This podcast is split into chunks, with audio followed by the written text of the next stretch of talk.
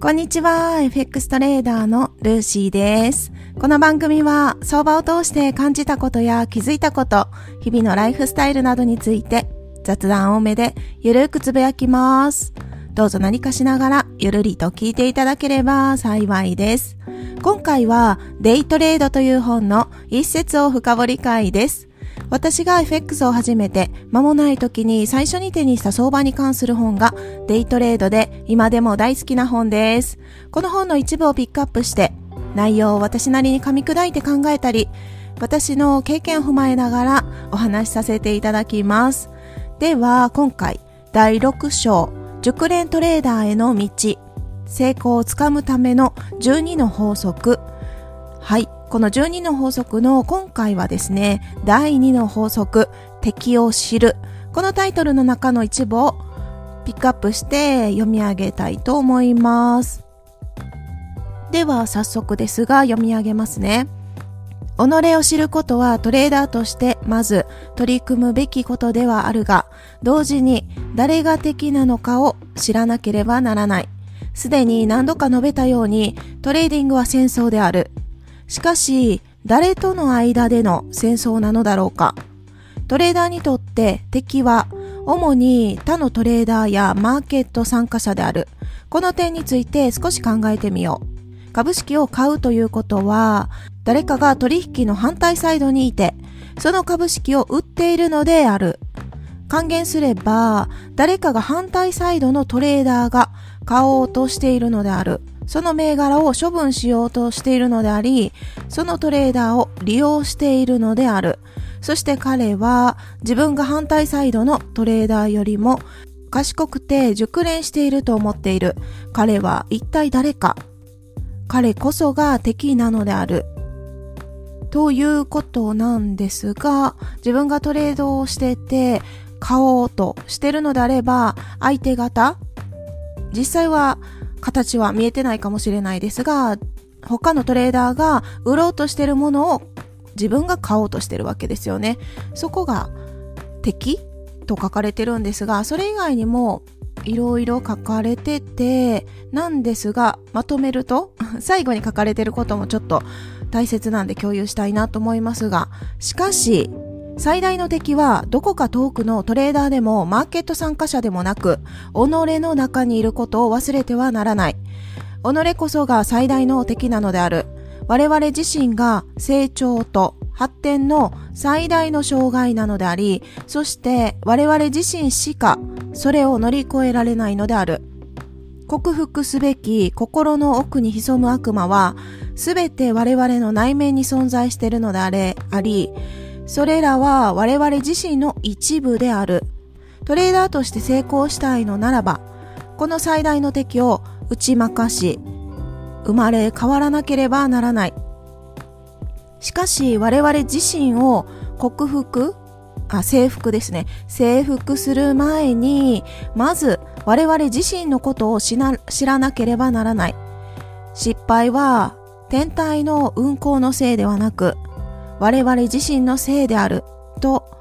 シェイクスピアが何世紀も前に述べか述べたことである。はい。ということで、以下に己の敵を知るための方法を示しておくと2つ書かれてるんですね。こちらも共有させていただきます。1つ目、誰が取引の相手方なのだろうかと自問することなく取引を行ってはならない。この質問は自分の取引の反対サイドには常に敵がいることを自覚させるものであり、トレーディングを成功させるためには、まず誰が反対サイドにいるのかを知り、それから彼らより、よ彼らよりもうまくやることを学ばなければならない。はい。二つ目が、自分以外のものに対して文句を言ってはならない。トレーダーとして敗北しかかっているのであれば、損失の最終的な原因は自分自身にある。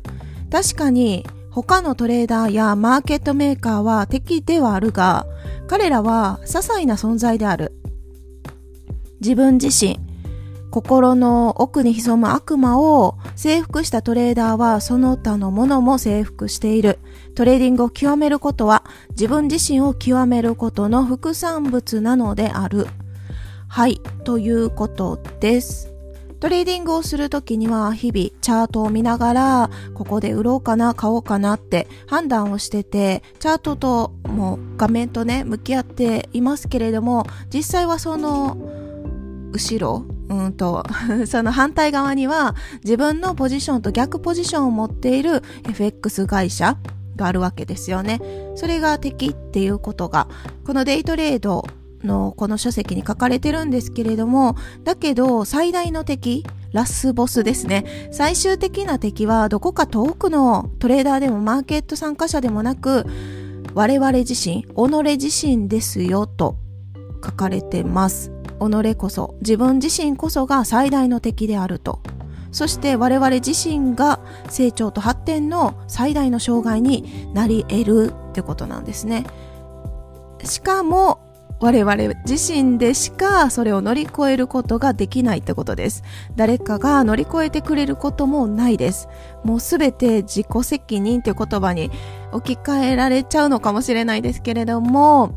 はい。自分自身のあり方、うん、受け取り方だったり、捉え方だったり、自分の行動によって結果が変わってくるとでも言い換えれますかね。はい。全くでもその通りと思いませんか？本当にその通りだなって思ってて、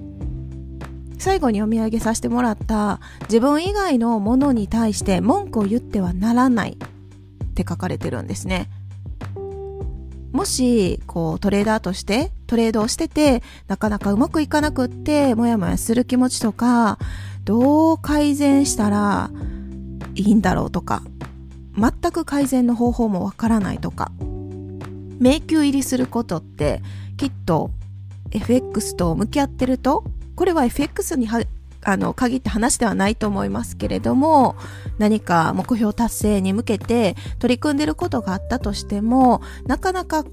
ね思い通りに花開かない？思い通りに道が開けてこないタイミングって誰しもあると思います。それがいつなのか、どういうことなのかっていうのは人それぞれ事象が変わってくると思いますけれども、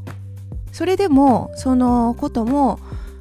自分がしっかり受け止めて自分で解決っていうのかな乗り越えていくしか方法がないってことなんですね。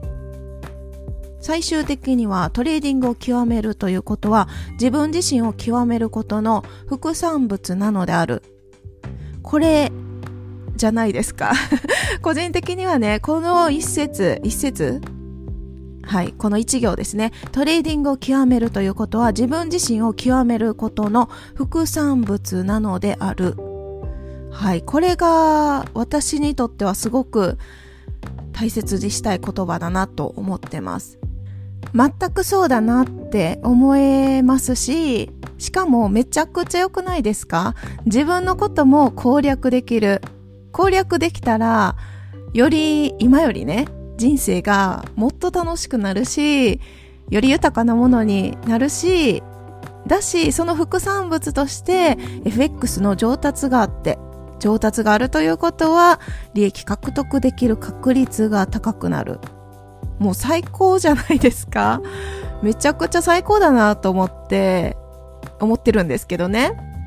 いや、そう思いますよね。だからこそ頑張りたい部分でもあるんじゃないかなと思うんです。自分自身を攻略すること。自分自身が敵。だけれども敵も味方になってくれるわけですよ。攻略さえできたら。どういう生き物かっていうことを知って、それを、うん、使う感じですかね。自分自身を利用して、そうすることで、トレード技術も向上、さらには利益もいただけてって、なんか一石3兆、4兆、5兆ぐらい。そんな感じに思っちゃってます。ちょっと楽観すぎ、楽観的すぎますかね私の考え。皆さんはどう思われますかね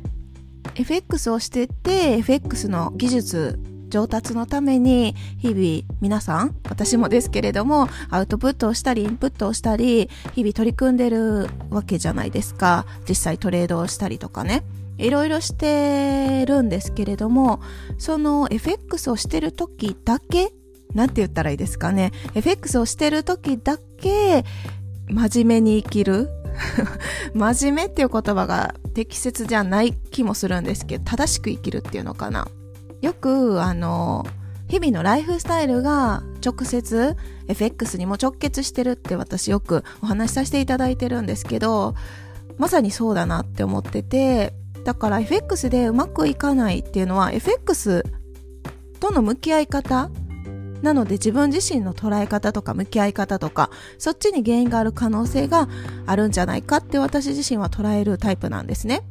ってなると FX 以外のことですよ。日々のライフスタイルで日々の生活で習慣化できてることとかできてないこととかそれこそ感情との向き合い方も一つ言えるかなと思うんですが先ほどね、読み上げたとこにも自分以外のものに対して文句を言ってはならないって書かれてるんですね。最終的には損失の最終的な原因は自分自身にある。他のマーケットとか、うん、自分以外の外的要因にも原因はもしかしたらちょっとあるかもしれないけど本当に些細な